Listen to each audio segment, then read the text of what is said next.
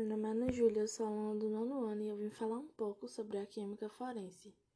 A química forense consiste na junção de conhecimento da própria química e toxicologia, estudos de composição tóxica, no intuito de auxiliar, investigar e compreender como determinados crimes ocorreram.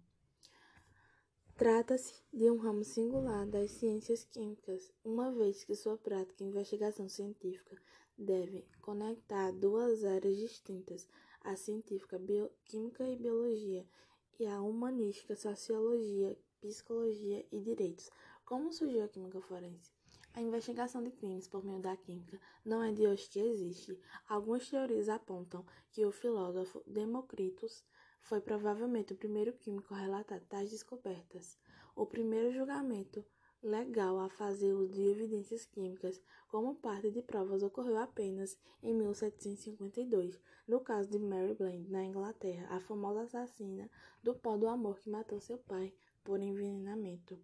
Já a química forense, propriamente dita, surgiu a partir de um crime de grande repercussão cometido em 1850 no Castelo de Bitremont, situado na Bélgica. A vítima, Gustavo Fognes, era cunhado do Conde Hippolyte este, por causa de sua vez, teria extraído o óleo da planta do tabaco e, juntamente com a condessa, a irmã da vítima, teria obrigado Gustavo Fognes a ingerir a substância.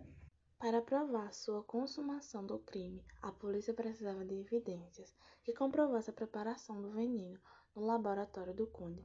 Foi então que solicitou a ajuda do químico francês James Sters para solucionar o caso. Sters conseguiu desenvolver um método para detectar nicotina nos tecidos do cadáver, fator que levou à condenação do conde por assassinato e no ano seguinte sua execução na guilhotina.